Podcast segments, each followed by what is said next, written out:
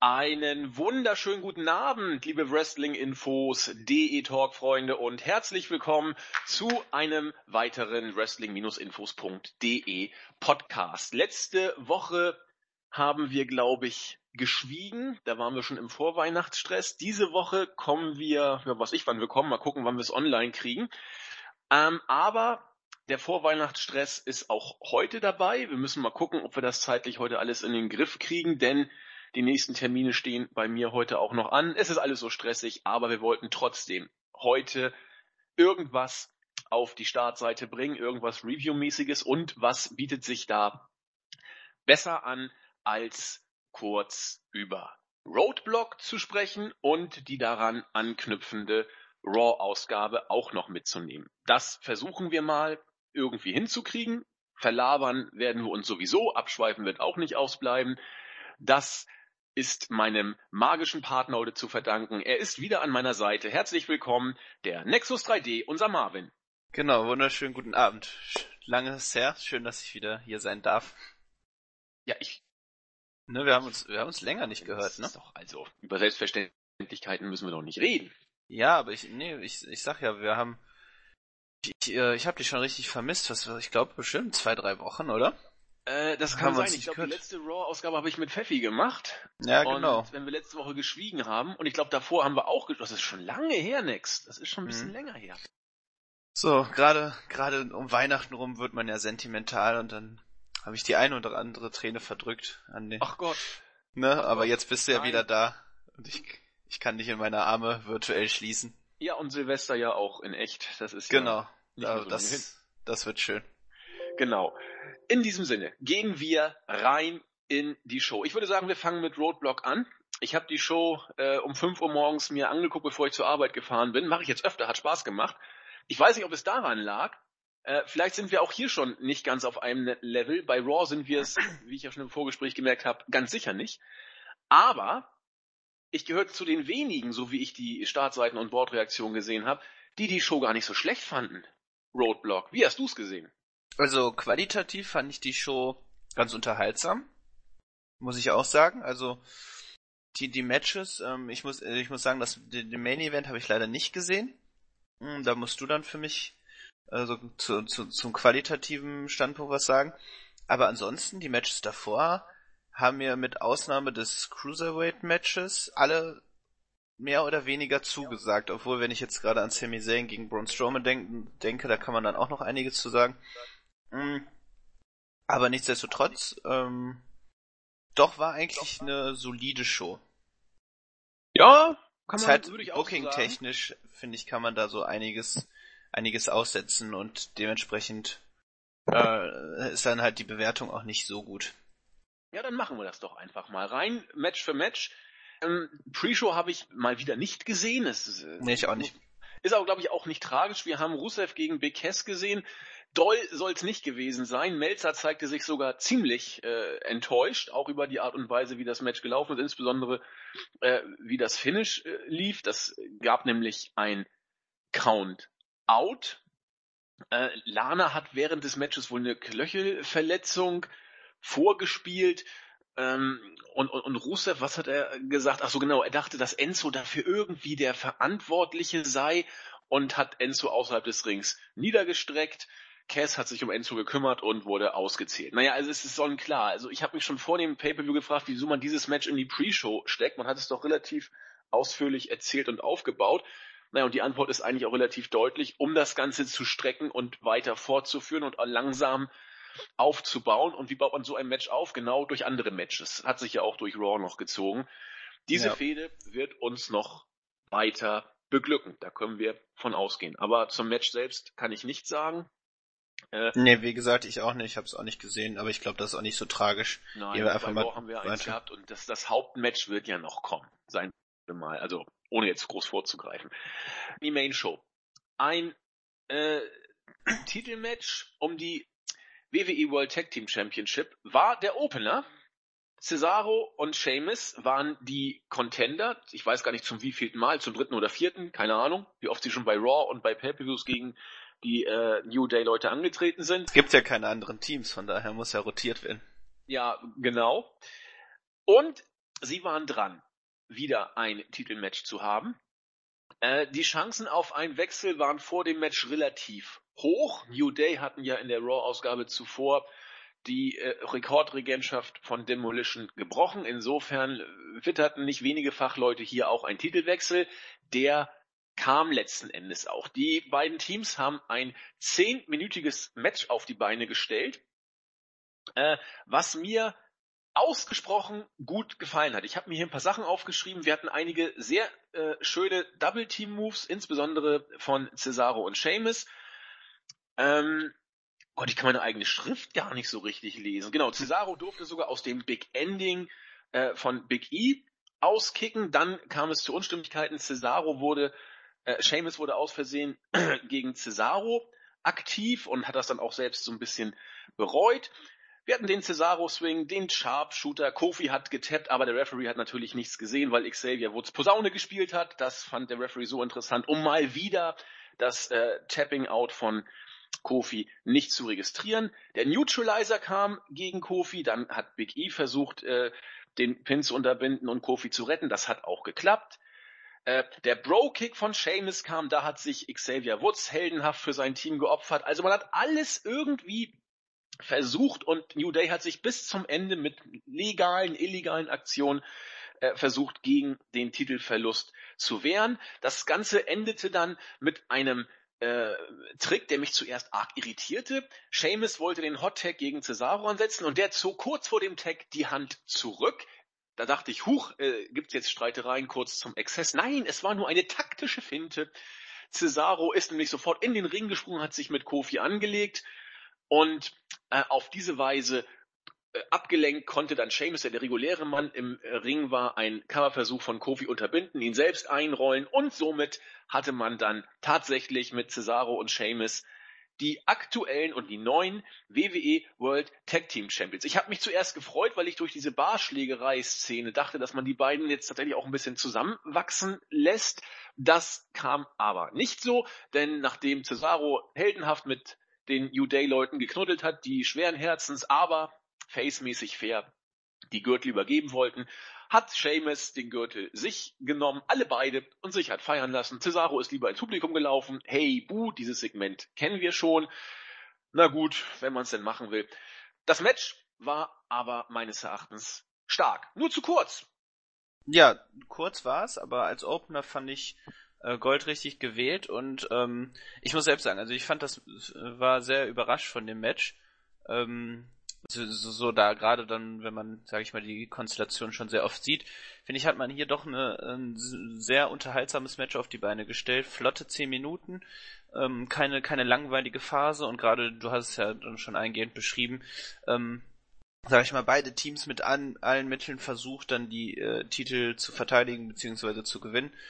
Ähm, ja, und man hat, auch wenn es meiner Meinung nach viel zu spät bekommt, wenn man das Match jetzt nur selber betrachtet, hat man das zum perfekten Zeitpunkt die Titel weg, wechseln lassen. Also alles andere wäre hier inakzeptabel gewesen, weil man das so wirklich wunderbar aufgebaut hat und das, das doch sehr ruhige Publikum war dann in dem Match äh, äh, ziemlich drin. Also Daumen hoch, war, war nett gemacht, aber ähm, ja, de, der Titelwechsel hätte schon vor einigen Monaten erfolgen müssen. Das ist klar, es ging jetzt hier nur um den Rekord.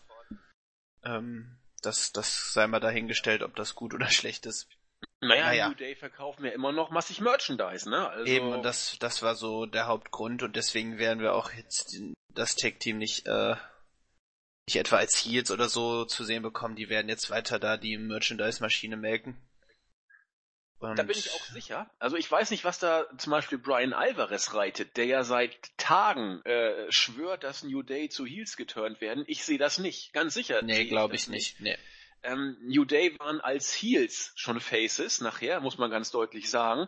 Und jetzt als Faces agieren sie zwar heelisch, aber das Konzept funktioniert zumindest merchandise-mäßig noch. Und solange das funktioniert, wird man sie auch als Faces präsentieren. Man kann das so bucken, wie man will. Man kann ihm die Titel mal wieder geben, man kann sie ihm wieder nehmen, wird man mal sehen. Aber Heels sehe ich da ganz sicherlich man, nicht. Man Alter. braucht halt dringend Herausforderungen. Also, wenn du dir diese doch so extrem dürftige Tag Team Division anguckst, ähm, ich meine, man versammelt eigentlich immer alle paar Wochen dann alle Teams, auch wie jetzt bei Raw wieder.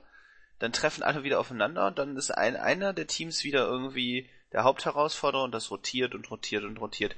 Dran, ganz dringend muss man da irgendwas, irgendwas auf die Beine stellen, was, was ein bisschen Ab Abwechslung sorgt. Ja, neue Teams und am besten nicht so gnadenlos verbucken wie alles, was man bis jetzt da stehen hat. Ja, also ja. warum man The Club beispielsweise so dermaßen Niemandsland verwiesen hat, unglaublich.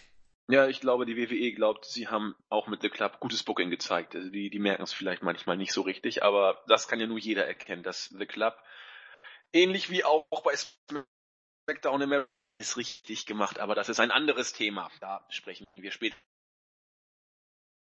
darüber.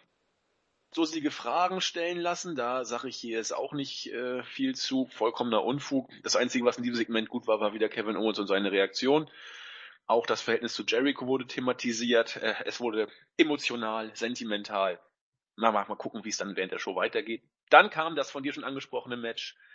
Sami Zayn gegen Braun Strowman mit einer Stipulation, die eigentlich schon deutlich machte, wie das Match ausgehen wird.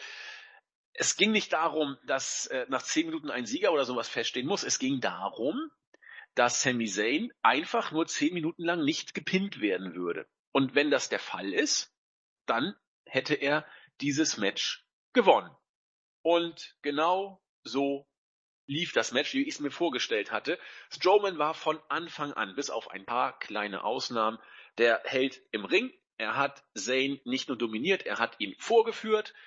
Er hat zwei oder dreimal ein Cover aus Überheblichkeit unterbunden. Dann kam Mick Foley an den Ring gehumpelt. Das wird mit Mal zu Mal schlimmer. Äh, aber die OP wird jetzt ja auch kommen. Und dann wird er hoffentlich bald wieder regeneriert nach der Hüft-OP zurückkehren und einen besseren äh, Schritt an den Tag legen.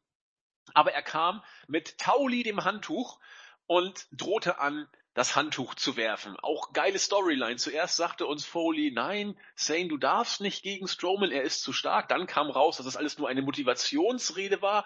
Und jetzt kommt er wieder und sagt, nein, äh, ich will das Match beenden, du hast eigentlich keine Chance. Zane sagte, nein, nicht auf diese Art und Weise. Strowman daraufhin, du hast die Chance gehabt, es zu beenden, Foley, jetzt werde ich es beenden.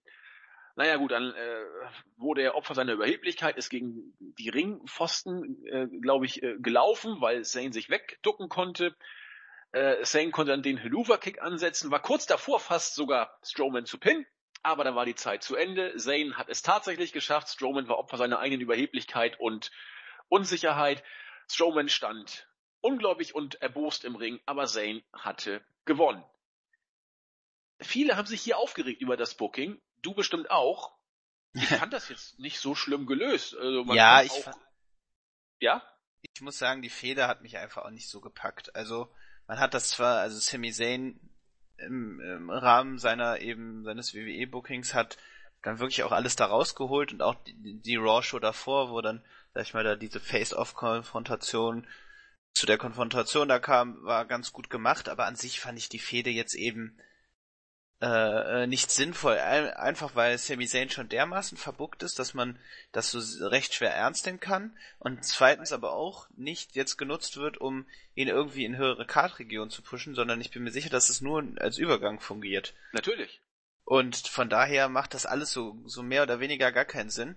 Und dieses, ähm, also ich verstehe nicht, warum sich jetzt Leute aufregen, äh, dass Sami Zayn gewonnen hat, weil ich fand, das war eigentlich klar von Anfang an so, also so, dass es auch so, wenn er die zehn Minuten übersteht, dass er das gewinnt. Das hat, so habe ich es eigentlich von Anfang an verstanden. Genau. Ähm, also das, das hat mich jetzt so ein bisschen gewundert, aber äh, im Match selber, das war, das war natürlich gar nichts. Ne? Also ich finde, da, da hat auch Sami Zayn und das wird wahrscheinlich auch so seine Aufgabe gewesen sein, so dermaßen overgesellt. Ja. Ähm, da war er schon nach einer Minute wirklich dermaßen platt. Das hätte man so ein bisschen besser aufbauen können, dass er äh, nicht schon von Anfang an kaum noch auf den Beinen äh, hätte stehen können. Also das war einfach so ein bisschen Blödsinn. Finde ich, sehe ich genau wie du in diesem Punkt. Also Zane Selling wurde sehr, sehr gelobt. Für mich war es ein Tick too much, weil zu früh zu viel gewissermaßen. Ja, genau. Und äh, man sieht auch genau, warum Braun Strowman relativ wenig zählt. Ganz einfach, weil er es nicht kann. Er kann nicht zählen. Es sieht so unbeholfen und peinlich aus, wenn er versucht zu zählen. Äh, da hat er noch einiges vor sich, um es mal so zu sagen. Nicht nur da, Strowman hat noch einen weiten Weg zu gehen. Ob er ihn jemals äh, erfolgreich äh, abschließen wird, bleibt dahingestellt. Aber sein Selling ist neben anderen Sachen einfach schlecht. Das ja. hat man auch da gemerkt, warum man ihn da als Monster darstellt. Ja, und auch dann, als dann, sag ich mal, der große Turn kommen sollte, als er dann gegen die Ringabsperr, also erst gegen ja. den Ringpfosten, finde ich, habe ich mich auch gefragt, warum hat man das äh, nicht irgendwie andersrum gemacht, weil das war total lächerlich, weil er ist gegen den Ringpfosten gelaufen und dann hat er doch Sami Zayn gegen die Barrikaden geworfen und dann irgendwie erst dann, um da nochmal dann auf die Barrikaden zuzulaufen. Also ich finde, das, das hat irgendwie nicht gepasst. Also das war einfach auch dämlich von seiner Seite aus, wenn man so die Match-Psychologie jetzt betrachten würde. Da hätte man, ähm, da hätte man einfach noch ganz anders rangehen müssen. Und ähm, ja, aber ich, ich finde es jetzt auch nicht schlimm, dass Sami Zayn das Match so, also so jetzt gewonnen hat, weil viele sich jetzt auf, aufregen, ja, warum war jetzt hier kein Unentschieden oder was? Es, es macht keinen Unterschied. Na, also Nein, es, äh, also ich, ich Braun Strowman wurde dadurch jetzt nicht geschwächt und Sami Zayn aber auch meiner Meinung nach dadurch nicht gestärkt. Nee, eher Zayn vielleicht ein bisschen sogar gestärkt, aber auf jeden Fall nicht Strowman geschwächt. Denn wie, du hast ja schon gesagt, diese Sache wird jetzt weitergehen. Wir haben es bei Raw ja auch schon gesehen, was Strowman jetzt vorhat, sozusagen. Strowman ist jetzt der Riese, der sozusagen jetzt erst, äh, erst richtig wütend wird, gewissermaßen. Als der wird er jetzt dargestellt. Und, und die Sache mit, mit Zane wird weitergehen und er wird Zane am Ende besiegen. Punkt. Relativ deutlich ja. wird er ihn auch besiegen und dann wird Strowman irgendeinen anderen Gegner bekommen. Das Ende der Fehde ist doch klar. Ähm, jetzt kann sich also Zane rühmen, gegen ihn zehn Minuten durchgehalten zu haben. Das wird man auch zum Gegenstand der Shows machen, auch nachdem er gegen ihn die Serie deutlich verloren haben wird. Ähm, insofern hat man Zane jetzt nicht völlig nach wie vor in der Sackgasse, denn er ist eine Übergangslösung für Strowman und da lege ich mich hier auch fest. Also Zane wird die Fehde nicht gewinnen. Schwachsinn. Ja, wollen wir hoffen, dass äh, das alles, also Braun Strowman wirklich für Samoa Joe oder was aufgebaut wird. Dann hat das alles noch einen guten Sinn gehabt. Genau. Ähm, aber das Beste wäre gewesen, wenn Sami Zayn einfach nach Smackdown, zu Smackdown gewechselt wäre. Hat man ja auch an den Reaktionen bei Raw gemerkt. Das Publikum oh ja, ist ja ausgerastet. Ja, aber naja. Gut, machen wir weiter mit dem dritten Match des Abends. Und das war, also auch hier habe ich vor dem Match eigentlich schon befürchtet, wie es werden würde. Und auch das habe ich bekommen. Seth Rollins gegen Chris Jericho. Zunächst einmal, Rollins hat vor dem Match gesagt, er muss Jericho besiegen, damit er Owens besiegen kann, damit er zu Triple H durchkommt. Von dieser Storyline war in diesem Match überhaupt nichts irgendwie zu spüren. Die beiden hatten ein durch und durch professionelles und ordentliches, ja, fast gutes Wrestling-Match gehabt. Äh, die beiden hatten zuerst einige Abstimmungsprobleme, gerade bei der äh, ersten Walls of Jericho passte das nicht so richtig. Überhaupt wurde die Walls of Jericho, äh, ich will nicht sagen inflationär benutzt, aber relativ häufig. Äh, Jericho worked seine Matches ich will sagen, wie Orton mittlerweile. Orton ist im Ring sehr langsam, fast beheben eben sein Stil, was ich jetzt gar nicht negativ, wie gesagt, sagen möchte. Ich habe schon einige Male drüber gesprochen. Ich mag Ortons Stil zwar nicht, ich mag auch Orton nicht, aber äh, das muss ja nun nicht heißen, dass er ein schlechter Wrestler ist. Orton ist kein schlechter Wrestler. Aber Jericho ist auch mittlerweile so ein bisschen auf diesem Level. Das ist auch dem Alter vielleicht geschuldet. Alles professionell, alles meistens bis auf Abstimmungsprobleme sehr gut ausgeführt aber es kickt mich einfach nicht. Und auch die Matchführung von, von Rollins hat mich hier nicht vollkommen mitgerissen. Das war ein gutes Drei-Sterne-Match, definitiv. Aber von der Storyline wurde im Ring viel zu wenig erzählt. Und äh, als nachher Owens kam, wusste ich auch, wie das Match ausgeht. Er wollte natürlich äh, Jericho helfen. Das hat nicht geklappt. Jericho hat ihn weggeschickt nach ein paar Hin- und Her-Aktionen.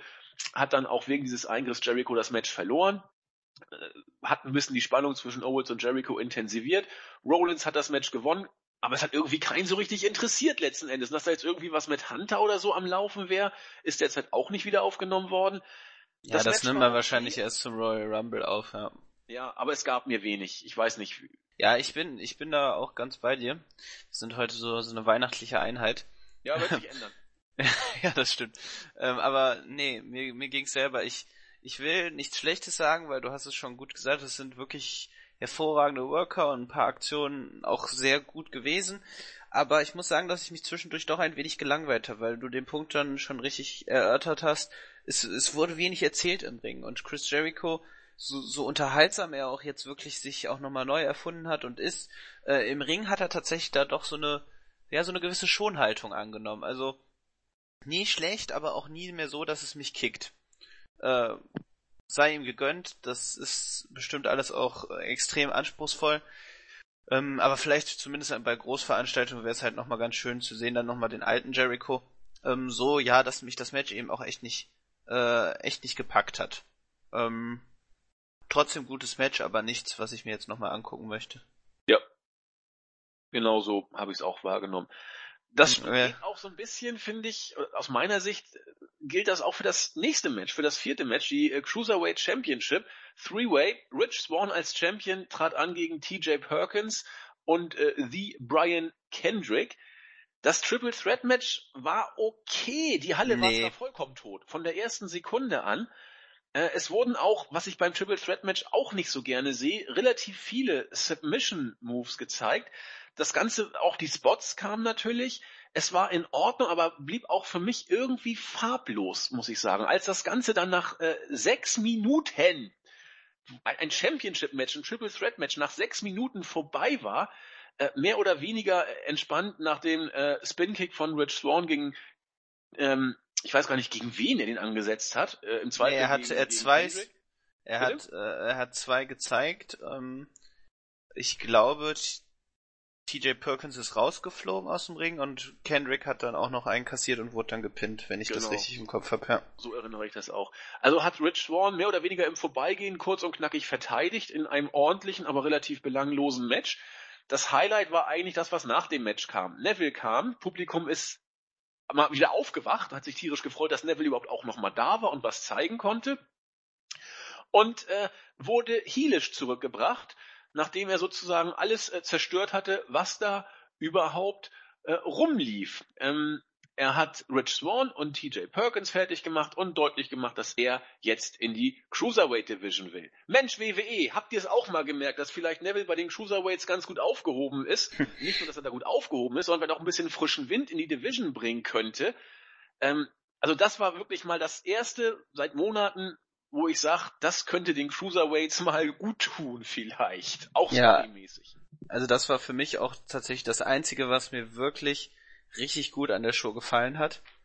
Ähm, ich ich finde, man hat das ganz schön gemerkt. Zwar hat sich das Publikum gefreut, als Neville kam, aber so die Reaktionen waren jetzt auch nicht großartig, aber als er dann hier geturnt ist, finde ich, hat man das so schön gesehen, wie er so im, im Flug quasi die Sympathien der Zuschauer, also größtenteils, dann ähm, äh, äh, gewonnen hat. Ich meine, es kam zu Thank You Neville Chance und ähm, ich glaube, das hat dann einfach auch so die Probleme äh, der Cruiserweight Division eigentlich wunderbar zusammengefasst, dass es eben nur farblose Geeks sind.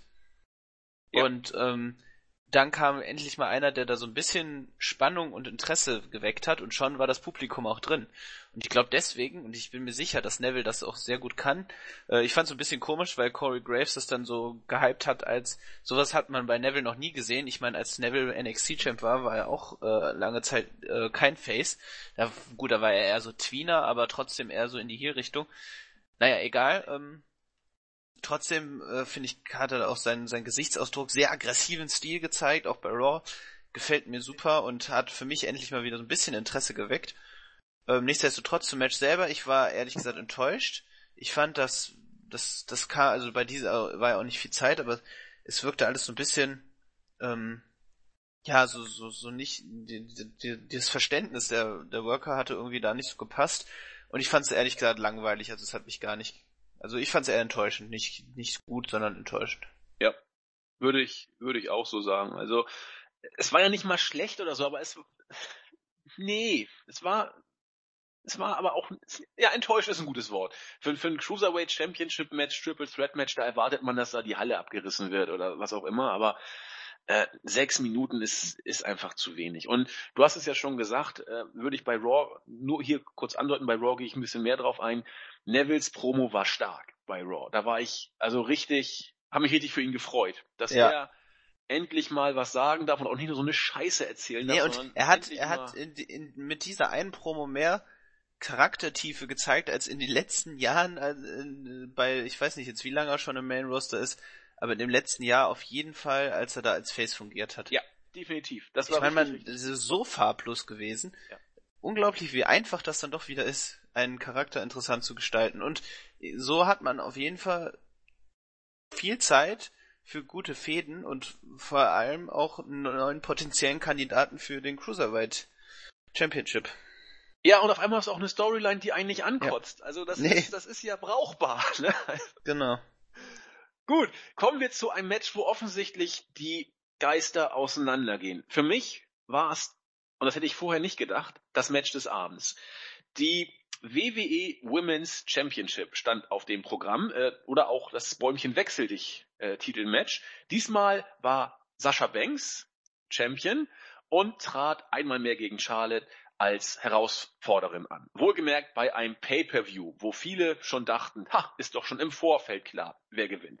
Ich habe das auch gedacht, aber es war mir jetzt nicht so eindeutig klar, dass es schon in Stein gemeißelt gewesen wäre. Soweit war es für mich ganz sicherlich nicht. Ähm, die beiden legten los und natürlich, wie solche äh, Iron Man Matches ja immer sind, die ersten Minuten, da passiert eigentlich relativ wenig. Trotzdem fand ich, hatten sie es gut aufgebaut und recht gut erzählt äh, im Match. Sascha hat einige ziemlich krasse äh, Spots genommen oder auch gezeigt. Einmal hat sie einen Suicide Dive gezeigt. Dann fand ich sehr intensiv, wie sie äh, den Bump genommen hat, als äh, Charlotte sie quasi vom Apron äh, schmiss und sie mit dem Kopf auf die Stahltreppe geballert ist. Da, das ja. sah ziemlich heftig aus. Nach 19 Minuten kam der erste Nearfall nach einer Natural Selection vom Seil äh, von Sascha Be äh, von, von Charlotte, die einzeln in Führung ging. Relativ schnell konnte Sascha Banks dann ausgleichen nach einem, nach 21,36 und wieder gut zwei Minuten später konnte Sascha den Bank Statement ins Ziel bringen und dann waren nur noch sechs Minuten zu überstehen. Äh, in dieser Phase hatte, hatten sie mich komplett, weil ich wirklich dachte, na vielleicht kriegt Sascha es ja durch. Äh, und sie haben es höchst unglücklich gelöst, zumindest wenn man Sascha Banks Fan ist. Sascha Banks als Champion im Figure 4, den äh, Charlotte dann auch zum Figure 8 umfunktionieren konnte. Das Publikum hat mitgezählt. Sascha hat, glaube ich, nichts anderes gemacht, als immer Blick Richtung Scoreboard zu äh, bringen, ja. damit sie auch ja sehen kann, wann sie auszutappen hat. Und das hat sie gemacht zwei Sekunden vor Schluss. Also dümmer hätte man es eigentlich nicht machen können, weil es fehlt nur zwei Sekunden. Da beißt man nochmal alle Zähne zusammen oder was auch immer. Nein, Charlotte hat ausgetappt. Zwei Sekunden vor Schluss stand es dann 2 zu 2. Weil ja aber End of the Line ist, ging es noch weiter. Und beim letzten, also nach zweieinhalb Minuten oder knapp drei Minuten, kam dann äh, der Konter von Charlotte aus dem Bank Statement, den sie dann ihrerseits in die Figure 8 umgebracht hat oder umgewandelt hat. Und hier war ich, und da lag ich offensichtlich falsch, ich war so begeistert vom Selling von äh, Charlotte, weil es ja ewig gedauert hat, bis sie äh, die Figure 8, also bis sie sich dann noch in diese Brücke äh, bringen konnte. Und ich habe das als überragendes Selling von Charlotte interpretiert. Melzer und Alvarez sagten, sie war sich nicht sicher, ob sie jetzt äh, die Brücke ansetzen kann, ob das nicht irgendwie passte mit mit Charlottes Bein, äh, mit mit mit Saschas Bein. Also die haben eher vom Botch gesprochen. Für mich war das überragendes Selling, so konnte man mich täuschen. Hat dann nachher die Brücke aber durchgekriegt und Sascha Banks tatsächlich zum äh, Tap Out gebracht. Mich hatten sie ab Minute 23 und 57 Sekunden bis zum Ende. Ich habe das alles gefressen und ich hätte nicht gedacht, dass ich nochmal so in das Match mich reinfuchsen und reinsteigern könnte. Ich fand das richtig gut. Nun bin ich mal gespannt, was Marvin sagt. Ähm, ja, doch. Ich fand's auch sehr gut. Also ich war für mich auch das beste Match des Abends. Ähm, ich, ich war auch kritisch der Ansetzung gegenüber. Ich war mir nicht sicher, kann man da wirklich über eine halbe Stunde, also über eine halbe Stunde lang dann die Spannung wahren und ähm, die Fans in den Bann ziehen. Ähm, deswegen auch direkt zum Punkt. Nein, konnte man nicht, was aber nicht an den Akteuren lag, sondern an den Fans, die leider größtenteils extrem still gewesen sind. Ähm, was unglaublich schade gewesen ist, weil das Match wirklich, wirklich gut war. Ähm, erste positive Sache, dass der erste Fall nach knapp 20 Minuten erst kam. Ich hatte schon Angst, dass, Das kennt man ja auch, dass dann gerne so gerade dann, wenn es so auch bei Two out of Three Falls Matches, dass, ähm, sag ich mal, sofort so, so ein Pin gefressen wird. Und dass man, dass man dann zählt und dass die dann die äh, Pins dann gerade, gerade bei Ironman Matches bietet sich ja das ja an, oder Iron Women Matches, ähm, dass man das dann so zählt und, äh, sag ich mal, in, in höhere Bereiche bringt. Aber so hat man wirklich, die haben sich auf, äh, auf einen Kampf fokussiert und sie haben versucht, ähm, eben nicht nur ganz schnell zu gewinnen und nicht nur ganz schnell so Pins, Pins zu äh, sammeln. Äh, das, das hat mir sehr gut gefallen. Ähm, zu dem Match selber, ja, viel, viel Techn Technik, viel Submission, das, das fand ich auch sehr ansprechend gemacht, das hat man sehr ernst gemacht. Ähm, genau, also das Ende hast du ja schon weit und breit beschrieben und das, das war natürlich lächerlich, gerade wie sie dann auf die Uhr guckte, also Sascha Banks, und dann in dem Moment austappte, das war einfach lächerlich, auch wenn man die Schmerzen, finde ich, ganz gut vermittelt hat. Also es wirkt, es wirkte sehr, sehr schmerzhaft. Das, das gefiel mir auch, dass man das dachte doch so, so, so herüberbringen konnte. Aber Generell war Sascha Selling überragend, fand ich in diesem Match. Ja, auf jeden Fall. Und ähm, nee, aber letztlich, letztlich kann man hier von einem sehr guten Match sprechen. Ich weiß nicht, wie viele Sterne würdest du geben? Ich habe vier gegeben. Ja, vier, vier, ja, drei, drei, drei Viertel, irgendwie so, ja. So in dem Bereich, ich, ja. Genau. Nee, aber es war, es war wirklich ein su super Match und ähm, ja, auch ein guter Abschluss der Fehde, natürlich der Titelwechsel, ne? Ähm, ich, da brauchen wir nichts zu sagen. Hilft dem Titel meiner Meinung nach nicht. Nichtsdestotrotz war es ist eine grandiose Fehde gewesen. Ähm, ja, ich glaube, das so äh, alles gesagt. Ja, würde ich also auch sagen, die Fehde, wenn ich jetzt mal so zurückblicke, dieses ganze Bäumchen Wechsel, die spielt, das hat ja, also hat mich so mittendrin wirklich genervt. Gegen Ende fand ich es nicht mehr schlimm, weil die beiden einfach gut performt haben. Das muss man so sagen. Sascha Banks und, und Charlotte, natürlich, es gab mal immer Abstimmungsprobleme und, und dann bei, bei TLC oder wo es war, wo der Tisch nicht kaputt ging im, oder bei der Series, ich weiß gar nicht, wo das war. Naja, Hell in the Cell, glaube ich. Hell in the Cell. Das, das gab's immer, aber die haben eigentlich immer schöne Matches gezeigt und haben sich's richtig gegeben. Das war, und sie haben auch alle Stipulations mitgenommen. Charlotte ist für mich, das sage ich jetzt hier auch mal, für mich äh, nicht nur bei den Mädels, sondern im ganzen Roster WWE-Star des Jahres. Die hat eine überragende Entwicklung hingelegt in 2016 und äh, das passte. Die Fehde war einfach richtig gut. Und zuerst war ich nämlich nicht begeistert von dieser Fehde, aber je länger sie wurde, von mir aus könnte sie sogar noch weitergehen, muss ich gestehen. Ich, ich, ich mag das. Und deswegen finde ich diese Titelwechsel, klar, sie nerven, aber hier fand ich es eigentlich hat mich gar nicht so gestört. Es gab ja auch nachher im Internet äh, ganz viele Gags darüber. Zweit, äh, bis WrestleMania wird Charlotte schon 20 Mal Champion sein und Sascha Banks 19 und so. Es wurde ja so ein Running Gag, der sich verselbstständigt hat. Und das zeigt für mich eigentlich, dass die Fans es tatsächlich auch auf humoristischer Basis, aber immerhin angenommen haben.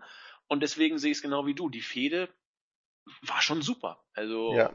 eine der besten. Auch mit am konsequentesten, auch, ja. Äh, geschlechtsübergreifend. Definitiv und auch kon konsequent erzählt und das haben wir halt auch, sage ich mal, nur noch sehr selten. Ja. Ähm, und gerade jetzt so im Hinblick auf, sage ich mal, auf unsere aktuelle Main-Title-Fehde, ähm, finde ich, dann, dann stinkt das halt total ab, weil da hat man wenigstens zwei Charaktere kreiert, mh, hm, die, die ernst genommen werden. Und Kevin Owens entwickelt sich immer mehr so zu, so, zu so einem reinen Comedy-Geek-Champ. Ähm, und ich meine, hier haben wir jetzt auch, ähm, um mal so die Überleitung dann zu machen, halt schon wieder auch einen Fuck-Finish gehabt und ich kann mich nicht erinnern, wann Kevin Owens, sag ich mal, clean das letzte Mal seinen Titel verteidigt hat.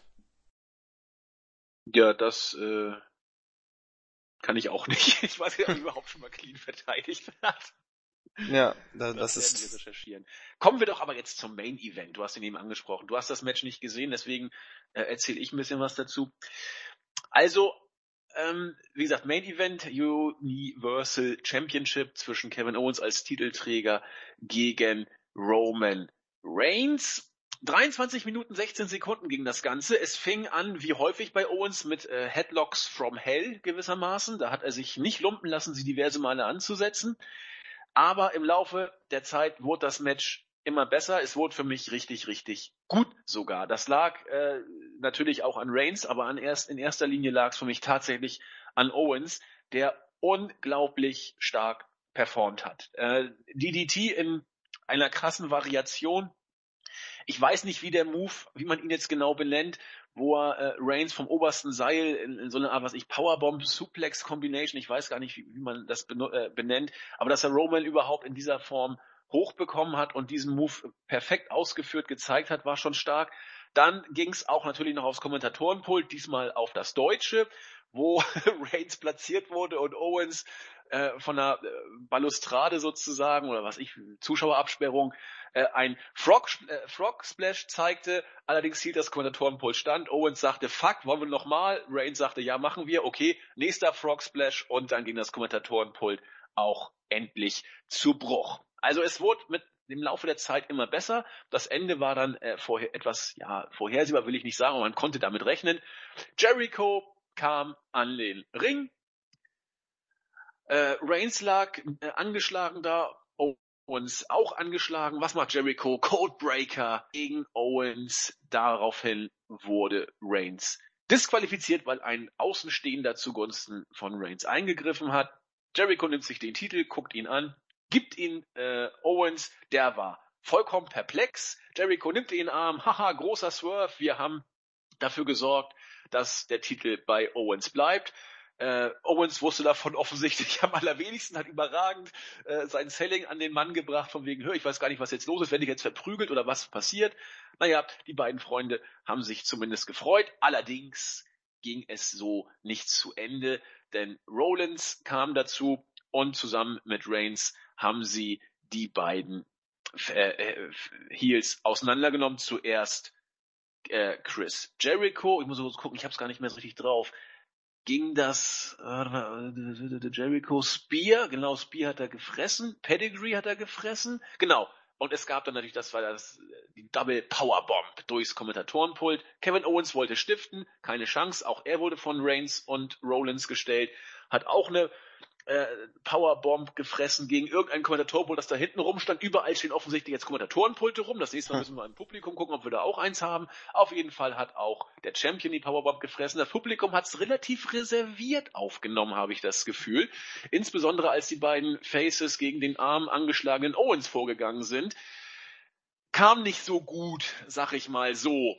Aber das Match war stark. Du hast es ja leider nicht gesehen. Nee, leider nicht, das stimmt. Das aber war aber gut. Ich würde auch so hier drei, drei Viertel habe ich gegeben. Ja, ja, das. Doch. Also wie gesagt, also qualitativ war das wirklich keine schlechte Show, aber halt so, so Booking-mäßig kann die, die Feder auch einfach nicht mehr sehen. Also ich finde, langsam drehen sie sich auch im Kreis. Ähm, das erste Mal war es vielleicht so unterhaltsam dann eben, dass man da so eine Trennung andeutete, aber jetzt sind sie wieder vereint als beste Freunde und ähm, wir werden nächstes Jahr dann, dann den endgültigen Split erleben. Ähm, ja, also es haut mich leider nicht mehr um. Nee, ja, klar. also die Interviews von Kevin Owens sind immer noch wunder, wundervoll und wirklich Gold. Ähm, aber leider, leider hilft das nichts. Nee. Also der, der, der Split zwischen den beiden wird kommen wie das Arme in der Kirche. Ich meine, Fossi muss ja auch mal wieder auf Tour gehen. Und äh, vor dem Hintergrund geht's ja gar nicht anders, sozusagen. Und ja, na gut, man lutscht es aber noch aus, solange wie man es kann. Und damit war zumindest Roadblock vorbei. Jetzt gehen wir zu Raw. Versuchen es mal, so gut es geht, im Schnelldurchlauf zu machen, denn wie ich finde, so viel ist nicht passiert. Einiges ist auf den Weg gebracht worden, einiges äh, weiter, äh, ja, äh, vor sich hin dümpelnd weitergekocht. Zum Beispiel auch die Storyline mit den beiden besten, wiedervereinten besten Freunden Kevin Owens und Chris Jericho. Damit begann nämlich die aktuelle Raw-Ausgabe 1230. Jericho und Owens haben ihre Wiedervereinigung äh, gefeiert. Man spricht von der Chris und Kevin Show. Auch wenn Owens sagte, ja, so ein bisschen wusste ich jetzt gar nicht, was da passierte. Der Codebreaker hat unglaublich wehgetan. Aber noch mehr tat es weh, dass unsere Freundschaft auf dem Spiel stand. Und Jericho sagte, ach, weißt du, der Codebreaker tat natürlich weh, aber er, er schmerzte mich noch viel mehr, ihn dir zu geben, als es dir schmerzte, ihn quasi einzustecken. ach Gott, ja. Über den Weihnachtsmann wurde sich auch noch irgendwie aufgeregt, weil äh, er die Liste-Idee von Jericho sozusagen gestohlen habe. Ach, so war das. Wieder was gelernt. Mick Foley kommt an den Ring und versucht die Ehre von dem Weihnachtsmann wiederherzustellen. Völlig bescheuert was dann da so alles kam. Äh, hat sich dann auch über äh, den, den, den den Swerve von den beiden so ein bisschen aufgeregt und sich auch noch versprochen, weil man dachte immer noch, man wäre in Pittsburgh, Pennsylvania, kam nicht so richtig gut. Jetzt muss ich mal gucken, jetzt bin ich so ein bisschen vertüdelt. Ach ja, genau. Weil die beiden ja immer so lügen und betrügen, muss man jetzt hier neue Wege beschreiten. Oder so neu war es gar nicht. Paul Ellering kann ein Lied davon singen bei NXT. Denn damit äh, Jericho jetzt beim nächsten Match zwischen Reigns und Owens, das nämlich kommt, nicht eingreift, wird er in ein Haikäfig gesperrt. Jericho sagt völlig bescheuert, kannst du nicht machen, außerdem habe ich Höhenangst. Naja, geh doch mal in den Ring, ich zeige dir, wie es funktioniert. Jericho geht da rein in diesen Käfig, völlig gestört. Foley schließt ab. Ach ja, haha, ich habe wohl irgendeinen Fehler gemacht. Äh, den Schlüssel habe ich vergessen. Aber ehe ich nicht dieses Zeichen gebe, zum Totlachen, geht der Käfig nicht hoch. Das Zeichen wurde gegeben, der Käfig ging hoch, Jericho schreit rum, weil er Höhenangst hat, Foley hüpft und versucht den Käfig noch zu erreichen. Naja, hat nicht geklappt. Have a nice day. Na dann. Ja, also wir, äh, wir hatten ja kurz vor Beginn schon kurz, äh, äh, kurz, kurz, kurz, kurz gesprochen. Ähm, genau, und hier finde ich, hat, hat man dann in der Show schon wunderbar angefangen. Äh, absolut zum Kotzen. Ich muss, ich, ich schick's direkt mal vorweg. Ich fand die Show dermaßen zum Kotzen. Ich habe mich wirklich wie Jens gefühlt. Der, da habe ich mich wirklich gefragt, warum, warum ich mir diese Scheiße eigentlich antue. Und ähm, ich fand auch Foley hier so absolut schrecklich. Ich weiß nicht, ich weiß nicht, was mit dem los war. Der hätte vielleicht doch mal kurz so eine Weihnachtspause einlegen sollen. Äh, dann erst so diese, diese billige Merchandise-Geschichte, wo er dann aus, seinen, aus, seinem, äh, aus seiner Bauchtasche da so ta paar T-Shirts und was, was, was weiß ich da rausgezogen hat. Dann mit diesem Käfig, das war absolut lächerlich und absolut gar nicht unterhaltsam. Also ich finde find auch, dass Roman Reigns jetzt noch ein Titelmatch bekommt. Finde ich ebenfalls bescheuert. Dann ähm, hör dir das mal an, was die neuesten Nachrichten Genau, sagen. ich habe es auch gerade schon gelesen. Erzähl's mal unseren Zuhörern. Melzer hält es für absolut möglich, dass Reigns den Universal Title auf die Road nimmt, sprich er wird beim Rumble vielleicht gewinnen, aber noch geiler ist, wer als Favorit für den Sieger beim Rumble gilt. Das darfst du erzählen. ja, als Sieger für den Rumble wird tatsächlich Braun Strowman gehandelt, um dann natürlich die Traumpaarung schlechthin mit auf den Weg zu geben. Roman Reigns gegen Braun Strowman bei WrestleMania. lass, lass das mal kurz auf der, äh, auf der Zunge zergehen. Ich meine, was wird das für ein Augenschmaus, oder? So ein schönes, knackiges. Für. alles Geld der Welt. Ich ja, ich, ich werde mir, ich werde mir auf jeden Fall das Network bestellen, dann aber bei Sky den Pay-Per-View an sich bestellen. Und dann, ich meine, so ein knackiges 25-Minuten-Match zwischen Reigns und Braun Strowman. Ich, vielleicht sogar noch als Main Event. wer weiß, wer weiß. Geil. Also das naja. Noch. Ja. es ist, es ist wunderbar. Also ich, ich immerhin nimmt man mal keinen keinen altbackenen Wrestler, also der ähm, irgendwie für so eine Teilzeitmäßig, sage ich mal, zurückkommt, um nochmal den Titel zu gewinnen. Ähm, wenigstens hat man dann hier mit Braun Strowman dann jemanden, den man selbst aufgebaut hat über eine längere Zeit. Ich meine, man muss immer das Positive sehen. Aber no, der WWE Goldberg sozusagen. Genau, richtig. Also, aber dann nochmal zurück zur Show. Ich fand's ganz fürchterlich und es wurde leider für mich auch nicht besser. Also die Show wirklich war für mich ganz dramatisch schlecht. Auch kein gutes Wrestling. Mit Ausnahme vielleicht des Main Events. Aber sonst ganz, ganz dramatisch. Oh, ich fand sie gar nicht so schlecht, muss ich sagen. Nee. Ich habe so viel gelacht teilweise, auch an Stellen, yeah, wo man gar nicht lachen sollte. Ja, vielleicht, vielleicht lag es daran, weil ich konnte nicht mehr lachen. Ich, ich war nur noch genervt und und habe mich dann auch gefragt, warum ich mir diese Scheiße angucke, wirklich. Weil du ein Supermod bist. Du musst da durch. Ja. Du arbeitest ja bei uns in gehobener Position. Ja, das stimmt. Hilft dir nix. Da muss man auch mal äh, dahin gehen, wo es weh tut. Genau, Jericho und Owens haben sich nach der Werbepause auch noch irgendwie tierisch aufgeregt. Die Höhenangst von Jericho wurde immer äh, radikaler. Er musste nach Luft. und Sauerstoffzelt sozusagen wurde auch schon fast gefordert. Ist nicht so einfach. Aber der Main Event der heutigen Show bestand ja aus der Paarung Owens und Jericho gegen Reigns und Rollins. Ein Tag Team Match am Ende der Show. Darauf sollte doch der Fokus gerichtet werden. Na gut, dann kam es zum ersten Match des Abends. Wir haben es eben in der Pre-Show schon kurz angesprochen. Rusev gegen Big Cass gab es in der Pre-Show zu Roadblock. Es war auch das erste Match bei Raw. Und wieder ging das mal gnadenlos in die Binsen. Es war nämlich nach einer Minute eigentlich schon vorbei, weil ein emotional erboster Big Cass auf einen in den äh, Seilen liegenden Rusev immer weiter eingeprügelt hat und auch nachdem der Referee bis, äh, nicht bis zehn, ich bin schon ein Teil Dillinger-Fieber, bis fünf mhm. gezählt hat, nicht aufhörte, sondern immer weiter auf äh, den Arm Rusev einprügelte. Diese Wut, die ihn leitete. Genau, die Wut, die ihn leitete, äh, machte ihn zum animalischen Tier, äh, zum animalischen Tier, zum menschlichen Mensch, also völlig bescheuert, also zum Tier. ja, wie und, ich im Bericht geschrieben habe, der bulgarische Russe. Der bulgarische Russe, genau. Ja, und der musste dann irgendwann durchs Publikum flüchten. Also man baut das hier immer weiter auf. Ob man sich damit bis zum Rumble retten kann, ich bin mir nicht sicher. Nee, ich, habe, ich, ich hätte nicht gedacht, dass es noch schlimmer werden kann. Aber ich musste trotzdem schmunzeln. Der arme Rusev. Ja, also ähm, ich habe hab wirklich gedacht, die Fehde gut, ne, gefällt mir nicht, muss nicht jedem gefallen, aber dann dann hat man tatsächlich dann noch hat man hat hat man es noch schlimmer gemacht, indem man dann dann so ein beschissene Story, das war so Sensibilitätstraining oder was? Oh, das war, das war geil, das war richtig oh.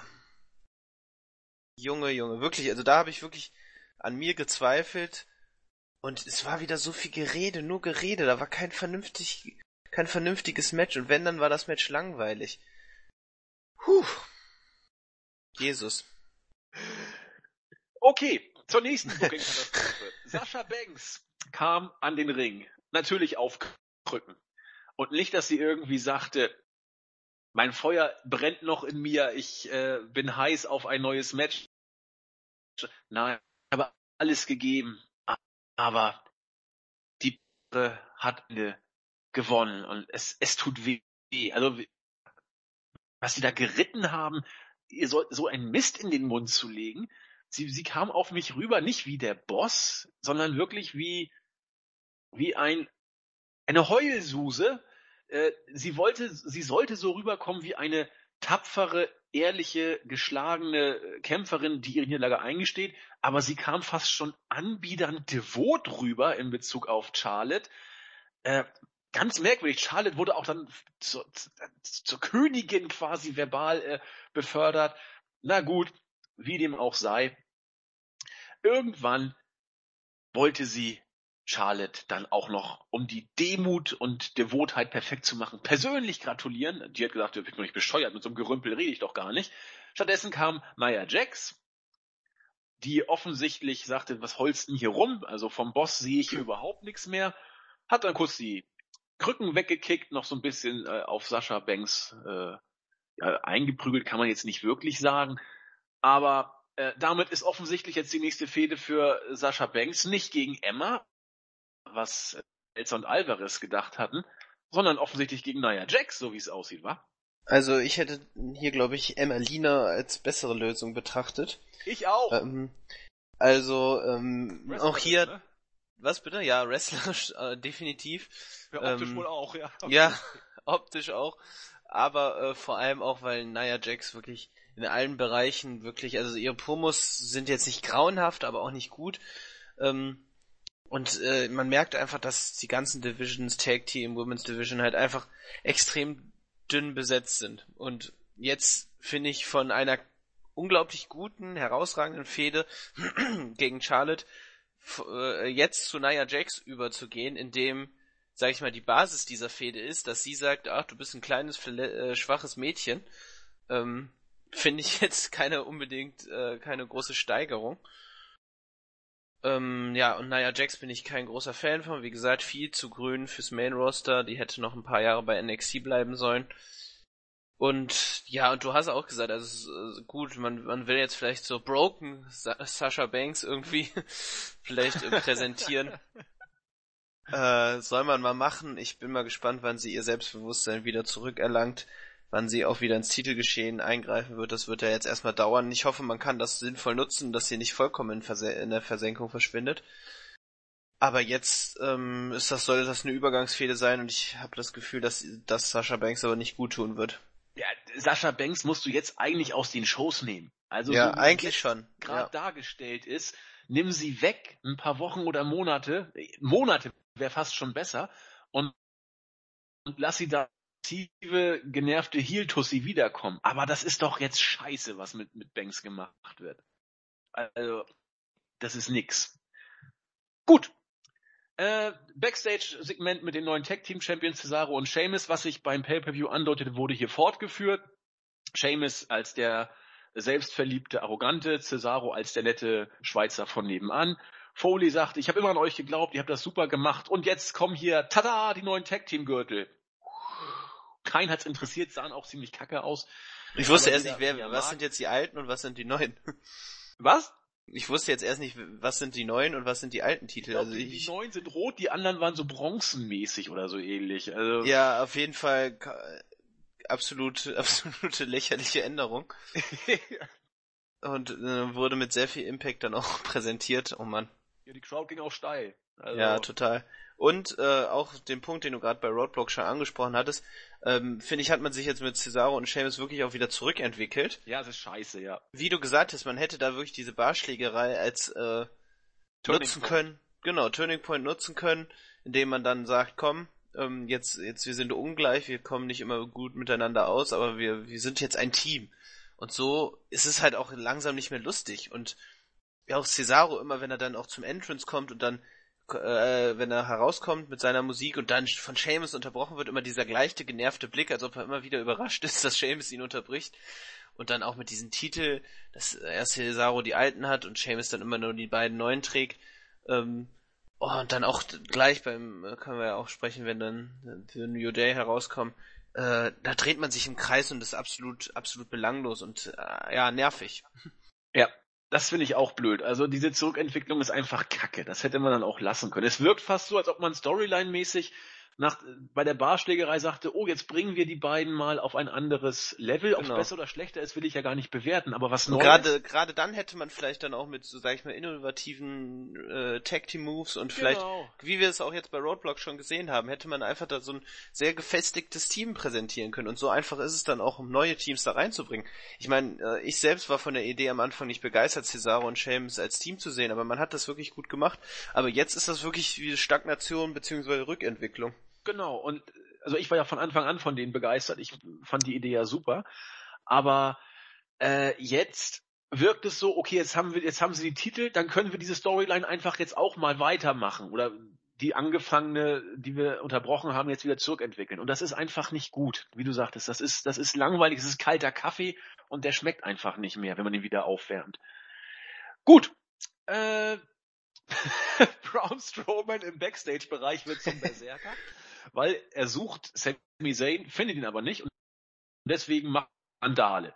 Mick Foley sagt, Mensch, ist doch bald Weihnachten und äh, was sollen die Familien sagen, was sollen die Nachbarn sagen, was soll das Finanzamt sagen? Aber egal.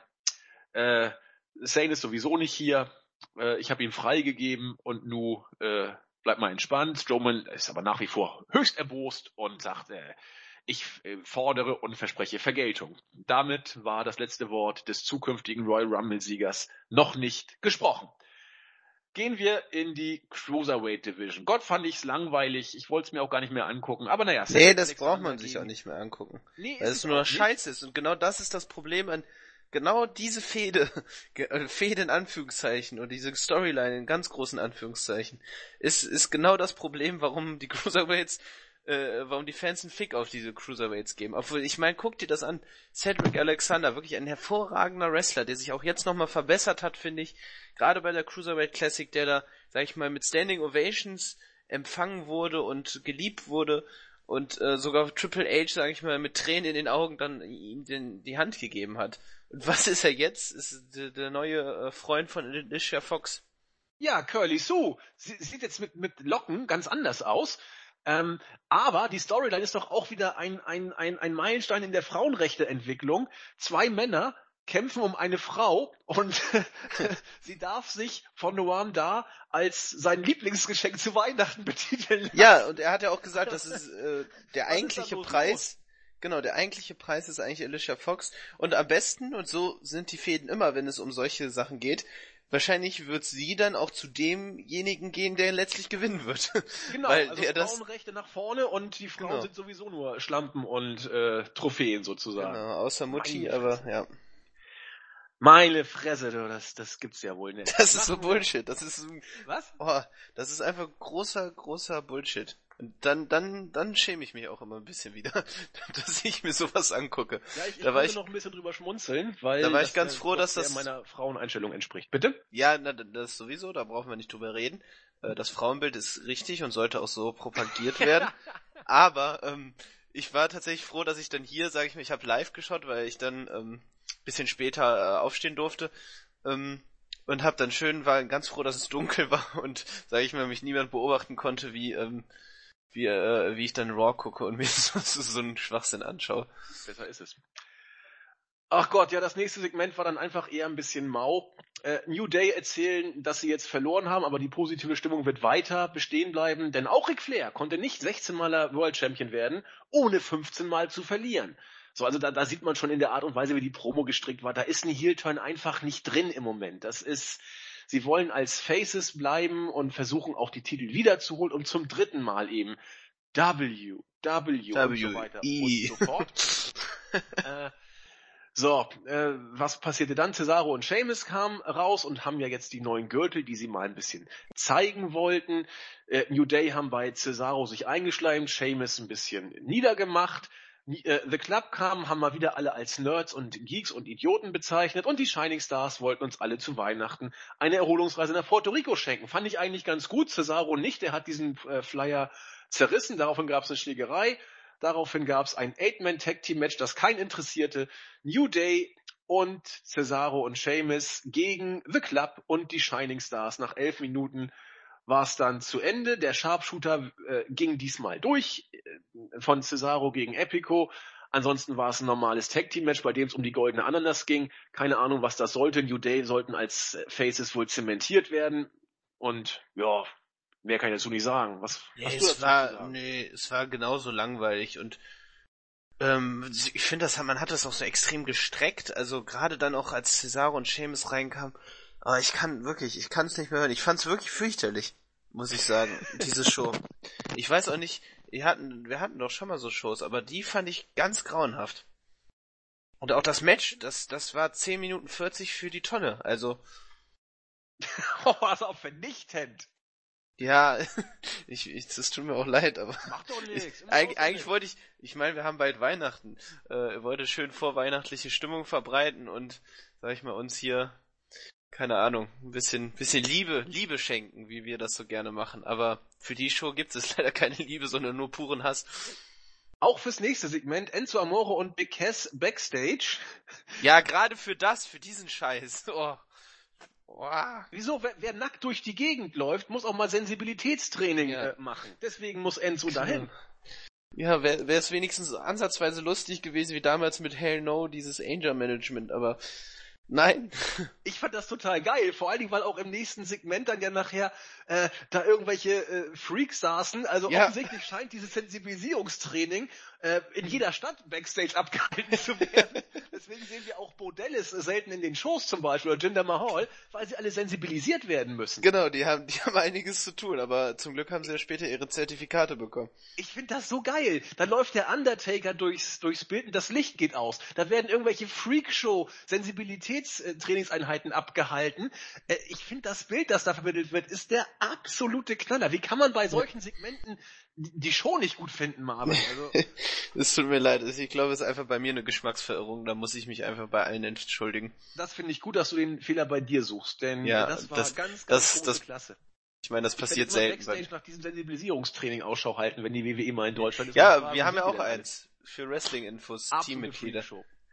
Ja, dann Ne, kam eigentlich, ein, fand ich, wie gesagt, wir haben es auch eben schon angesprochen, ordentliches Segment. Neville kam nämlich äh, an den Ring und hat zu uns gesprochen und hat nochmal deutlich gemacht, dass er Swan und Perkins ganz bewusst zerstört hat, weil er die Cruiserweight Division jetzt quasi im Sturm einnehmen möchte. Das Publikum ist sowieso ein Haufen Schwanzlutscher, die haben ihn damals nicht bejubelt, erst als er als Bösewicht zurückkam. Da gab es dann entsprechend Reaktion, interessiert ihn ein Scheiß, er braucht das Publikum nicht mehr und wird jetzt alleine auf die Jagd gehen. Rich Swan kam dazu, sagte, was ist denn dein Problem? Bleib doch mal ganz entspannt, Neville, wir kennen uns doch noch von früher. Neville sagt, halt die Klappe, äh, dein Respekt ist flöten gegangen, ich habe dir damals alles beigebracht und das ist jetzt dein Dank. Kaum, dass du Champion bist, hast du deine Wurzeln vergessen und äh, alle die, die dich gepusht haben. Naja, Rich Swan ist nicht so wirklich darauf eingegangen. Kendrick kommt irgendwann dazu und die beiden Heels, also Kendrick und Neville haben sich dann mit Swan angelegt. Daraufhin kam dann irgendwann äh, TJ Perkins, den man wohl auch noch nicht so richtig aufgegeben hat, auch wenn er gar keine Reaktion mehr äh, ziehen kann mit seinem Videogame-Image, konnte allerdings den Save machen und so weiter und so fort. Also Neville, da geht der Daumen im Moment steil nach oben bei mir. Ja, also mit das einzige, ja doch, das einzige Segment äh, kann man eigentlich ganz deutlich sagen. Äh, äh, was mir gefallen hat, wie gesagt, du hast ja gerade bei Roadblock schon angesprochen, äh, dermaßen gut rübergebracht und auch dieses, ja, warum, ne, da, damals habt ihr mich auch nicht bejubelt, also man greift dann auch wirklich, sage ich mal, die Problematik aus, die den Charakter Neville als Face da begleitet hat. Ähm, ja, wunderbar gemacht. Ähm, und vor allem auch, ich finde seine doch sehr aggressive und stiffe Art jetzt, sag ich mal, äh, da doch auch sehr ansprechend. Also, dass ich diese, diese Tritte äh, äh, gegen den Kopf von Swan sahen wirklich, wirklich brutal aus. Und gut, äh, TJ Perkins wurde mehr oder weniger begraben, indem er einfach mal so mit so einem Kick niedergestreckt wurde. Aber das war alles in Ordnung. Und äh, Brian Kendrick mag ich sowieso sehr gerne, auch wenn ich ihn als Heel jetzt so, ja, so mittelmäßig finde, aber trotzdem finde ich ihn als, als, als Wrestler und Person einfach großartig. Ja, also war, war, war, war alles sehr gut gemacht hier ja auch die Entschlossenheit, die er da gebracht hat. Ja. Das war ja nicht unbedingt nur heelisch, sondern auch, äh, da stand jemand, der weiß, was er will und genau. setzt das auch äh, durch. Okay, über das Sensibilitätstraining müssen wir, glaube ich, nicht viel sagen. Jeder hat ein bisschen was dazu erzählt. Äh, Enzo kam etwas zu spät. Take a seat, I took it. Keiner hat gelacht, wirklich keiner in der Halle nee. hat gelacht. Nur ich. Ich habe gelacht, weil es schlecht war. Ansonsten äh, ja, wer bist du denn? My name is Enzo. Also es war, war schon ziemlich kacke, aber ich musste trotzdem lachen, weil ich diese Freakshow-Segmente lustig finde. Freakshow-mäßig ging's weiter mit dem vierten Match des Abends. Sin Cara gegen Tyler O'Neill. Man fragt sich, warum wird so ein Unfug überhaupt angesetzt? Wir wussten es dann relativ schnell, denn Braun Strowman kam einfach mal vorbei, hat beide auseinandergenommen. Auch schön, wie Sin Cara wieder so aus der Cruiserweight Division rausgezogen wurde, indem er ja. jetzt ähm, sie gegen Titus O'Neill gestellt wurde, mit normalen Ringseilen wohlgemerkt. Äh, Sin Cara sogar vorher bei SmackDown auch, ich hätte schwören können. Nee, ja, war nee. er. Doch? Er hatte doch die Fehde gegen Corbin gehabt. Ach ja, nee, nee, das war ja Kalisto. Ach Gott, ja, äh, ich doof. Ja, ich habe alles zurück. Genau. Ich habe die beiden verwechselt. Alles, nee, Entschuldigung, nee. alles zurückgenommen. Ich bin verblödet. Nee, klar, das war Kalisto. Vollkommen richtig. Wie dem auch sei, Strowman hat einfach mal kurz beide platt gemacht und dann Sin Cara auch noch durch den Tannenbaum geschmissen. Das, das Publikum fand das irgendwie gut, ich auch. Und ja, dann ist Strowman, nachdem er alles stimuliert hatte, sämtliche Tannenbäume, bis auf einen, glaube ich, der blieb stehen, platt gemacht hat, ist er backstage gegangen und war bis auf weiteres nicht mehr gesehen. Äh, gesehen. Er kam wieder. Ich finde diese Darstellung von Strowman herrlich. Da kommt dieser Krummelgriesgram El Bato, macht alles platt. So muss ein künftiger Rumble-Sieger aussehen. Ja, ne, also die Erwartungen werden immer größer für dieses für dieses Match. Ich meine, wir haben Goldberg drin, wir haben Brock Lesnar drin und jetzt auch noch Braun Strowman. Wer weiß, was das da alles so gibt. Der Rumble wird geil, ich sag dir das. Ja, also wenn da noch so ein paar schöne schöne Überraschungs Überraschungen äh, wie weiß ich nicht. Was, was fällt uns jetzt spontan ein? Keine Ahnung. Welche Allstars gibt's noch, die man so gerne wiedersehen wollen würde? Vielleicht so Head Shrinkers oder keine Ahnung. Wir werden es erleben. Wir werden es erleben. Nicht einschlafen, hallo? Wir haben nee, noch ein bisschen. Alles, alles gut. ähm, okay. Dann äh, kurz noch Jericho und Owens im Lockerroom, die sich heiß machen für das äh, anstehende Titelmatch. Und dann kam auch der WWE Women's Champion heraus. Charlotte. Es war, die Spatzen pfiffen ist von den Dächern relativ klar, dass jetzt ein Programm mit Bailey gestartet wird. Und das ging dann auch tatsächlich los. Zuerst hat Charlotte sich ein bisschen selbst gefeiert, wie das auch sein muss. Sascha Banks, da hat sie quasi den Boss aus Sascha rausgeprügelt. Sie ist auch die Queen und äh, hat sich dann mit anderen Legenden verglichen, Trish Stratus, Mula und so weiter und so fort. Bailey kam dazu und wollte ihr gratulieren. Warum auch immer. Das hätte sie auch backstage machen können. Sie wollte es aber vor aller Augen machen. Charlotte sagte, nein, du geh mal hier weg, du kleines Mädchen. Bailey sagte, na, na, musst du ein bisschen Obacht geben, denn immerhin habe ich dich zweimal besiegen können. Und das äh, bringt doch eher die Idee für ein Charlotte Bailey-Programm auf den Plan. Das Publikum fand das eigentlich ganz gut. Überragend war der Jubel nicht, aber immerhin, er war da. Ja, und am Ende kamen die beiden dann überein, dass es heute noch ein Match gibt, ein Non-Title-Match zwischen Charlotte und Bailey, das als nächstes auch stattfand. Und nach 15 Minuten hat Bailey schon wieder gegen Charlotte gewonnen. Also das Programm wird, ja, das, das ist jetzt da, muss man ganz deutlich sagen. Ja, und mal sehen, ob es dann wirklich auch so bis WrestleMania durchgezogen wird, ne? Oder ob man dann wirklich Sasha Banks vielleicht dann, sag ich mal, in die Fehde wieder reinholt, dass es so eine Dreierkonstellation gibt. Ähm, wir werden es sehen, aber ich, ich bin einfach mal positiv gespannt auf die Fehde und warten wir es ab, oder? Würde ich sagen. Warten also, so die, die, das, die Promo an sich war jetzt, war jetzt nicht, äh, nicht herausragend, war aber auch in Ordnung, also hat mich jetzt aber auch nicht mehr so berührt dann. Lag vielleicht daran, dass ich einfach von der Show an sich dermaßen angekotzt war. Okay, lassen wir es, lassen wir es dabei. Ja, Sensibilitätstraining ging weiter. Jeder sollte mit einem Partner seine Probleme ergründen äh, und quasi den anderen äh, darstellen. War alles mehr oder weniger geht so lustig. Emmalina soll angeblich kommen. Mal gucken, wann. ich bin gespannt. Und nachdem das Sensibilitätstraining zu Ende gegangen ist, durfte jeder dann sagen, was er gelernt hat. Bo Dallas sagte, er möchte nicht mehr alle zum Boliven oder so ähnlich bringen oder seine Bo-Weltanschauung an den Mann bringen. Darren Young will nicht mehr egoistisch sein. Jinder Mahal wird sagt, äh, künftig, äh, was hat er gesagt, er wird nicht immer so impulsiv denken oder, oder seinem Denken nicht Irgendwie immer sowas, ja. Folgen lassen. Was für ein Unfug. Alle kriegen die Zertifikate, Enzo allerdings nicht. Rusev kommt und mit Jinder Mahal, der Enzo am Fliehen hindert, nimmt Rusev tatsächlich Enzo auseinander. Ziemlich übel, auch äh, durch einen Tisch ging es dann am Ende. Lana hat noch eine Ohrfeige ausgeteilt. Enzo hat ordentlich eingesteckt. Diese Fehde geht weiter. Ja, was will man dazu sagen? Ja, nichts, dass man's, das scheiße ist. Ja, scheiße. Also, also, ne, die, ich weiß auch nicht, wer sich immer dann denkt, das ist wirklich lustig. Ich meine, wir haben es an den Reaktionen, das Publikum allgemein extrem schwach. Also bei Roadblock war es schon schwach, aber hier fand ich es auch wieder extrem schlecht. Aber wen, wen kann man es verdenken, wenn man sich diese Show anguckt?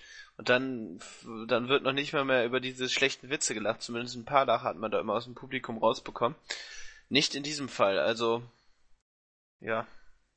Wo, ich weiß jetzt nicht, wo es noch hingeht, ob, ob man vielleicht sogar Jinder Mahal an die Seite, äh, an die Seite von Rusev stellt, dass man da so, so eine Tag-Team-Fehde noch äh, äh hin, äh, auf den Weg bringt. Ich, ich will es gar nicht wissen. Gut, wir werden es erleben oder auch nicht. auf jeden Fall war dann Main Event Zeit einer denkwürdigen Raw-Ausgabe. Chris Jericho und Kevin Owens gegen Seth Rollins und Roman Reigns. Ich habe es jetzt nicht in Gänze geguckt, muss ich sagen, weil es mich nicht wirklich interessiert hat. Aber 17 Minuten ging das Ganze. Äh, zum Match will ich deswegen auch gar nicht so viel sagen. Interessant ist eben nur der Fakt, wie es dann auseinander ging. Es gab auch hier kein klares Finish, denn Braun Strowman, er war ja gerade auf, der Fahr auf dem Pfad der Zerstörung, kam an den Ring und hat äh, Reigns und Rollins attackiert und auch mehr oder weniger deutlich auseinandergenommen. Zuerst Reigns außerhalb des Rings, dann äh, Rollins, meine ich, innerhalb des Rings. Also ich habe das jetzt gar nicht so richtig genau drauf. Jedenfalls Strowman alles platt gemacht. Owens und Jericho konnten sich noch rechtzeitig in Sicherheit bringen. Und damit äh, war Braun Strowman der Zerstörer der Show, der auch Reigns platt gemacht hat, auch Rollins nebenbei. Und ja, der Triumphator, der am Ende alleine stand sozusagen. Da ja. wird schon angedeutet, was mit ihm wohl jetzt passiert. Also scheinbar, scheinbar wird das dann auch so seine Richtigkeit haben, diese Meldung von Dave Meltzer. Ähm, ich meine, der wird ja wirklich in, in Sphären gepusht, er hat ja schon mal Main Event Luft mehr oder weniger äh, ge äh, geschnuppert, als er dann da wann war es Survivor Series da im, im Team stand. Ja, das wird eine knackige Zeit die nächsten Wochen und Monate. Also wenn wir ihn wirklich da in dann vielleicht auch sogar längeren Matches sehen gegen die Stars und Sternchen von Monday Night Raw. Ja, ne, freust du dich. Ich bin schon ganz begeistert. Aber ich kann mir eigentlich ehrlich gesagt nicht vorstellen, dass man langfristig plant. Ich meine, man hat ja vorher, als er noch Teil der Wyatt Family war, ja auch mal angedacht, ihn gegen Brock Lesnar zu stellen. Das hat man ja auch fallen gelassen aus bekannten Gründen. ich kann mir einfach nicht vorstellen, dass sie jetzt denken, der ist bereit fürs Main Event. Also wrestlerisch ist das immer noch eine absolute Katastrophe. In jeglicher Hinsicht, in jeglicher Hinsicht. Und ähm, ja, und dann, gut, man hat ihn jetzt aufgebaut, aber das ist vielleicht auch das Einzige, ne? Das denke ich auch. Gut, damit sind wir durch. Raw ging relativ schnell diesmal, aber es ist ja auch so viel nicht passiert, außer Genau, dass zwei Fäden auf den Weg gebracht wurden und der Rest weiter fortgeführt wurde. Genau, lass uns doch Strowman- noch Punkte ver vergeben, oder? Äh, ja, boah, pff, äh, pff, pff, boah, viereinhalb oder so. Ja, ich gebe heute zwei. Ja, das ist, Ja, das ist doch in Ordnung. Also Viereinhalb, zwei- fünf, irgendwie so in dem Dreh, würde ich ja sagen. bleib mal, bei gucken, vier, Strowman damit. Also, bleib mal bei vier Punkten, damit wir noch Freunde bleiben. Wir werden doch wohl nicht an sowas wie solchen merkwürdigen Nein, Punkten um Gottes Willen, auf gar keinen Fall. Auf gar keinen Fall. Wir, Das- wir sind quasi die Best Friends aus äh, im Wrestling-Infos-Universum, wie Kevin Owens und Chris Jericho. Ja, genau, wir uns auch so oft äh, streiten und prügeln. genau. genau. nee, das war's. Wir sind durch. Genau. Äh, ja. Weihnachten steht vor der Tür, ne? Bitte? Weihnachten steht vor der Tür. Vielleicht nutze ich einfach die Stelle nochmal, um dann allen besinnliche und frohe Weihnachten zu wünschen. Ich vermute mal, vor Weihnachten wird jetzt kein Podcast mehr kommen. Ich wüsste jetzt auch nicht, wo, worüber. Nee, nee, es kommt, glaube ich, auch nichts. Und Nee, äh, ich glaube, das genau, ich glaube, das ist auch in Ordnung, aber all, alle, die das jetzt hören, wünsche ich ganz frohe und schöne Weihnachten. Genießt die Zeit mit Familie und Freunden. Und ja, habt Spaß einfach. Ich glaube, das ist das Wichtigste. Das denke ich auch. Auch von mir frohe Weihnachten. Falls wir uns nicht mehr hören sollten, einen guten Rutsch. Bleibt uns gewogen und dann hören wir uns vielleicht noch vor, vor Silvester, vielleicht nach Silvester. Irgendwann hören wir uns. Und in diesem Sinne, macht es gut und bis zum nächsten Mal. Tschüss. Genau, passt auf euch auf. Tschüss.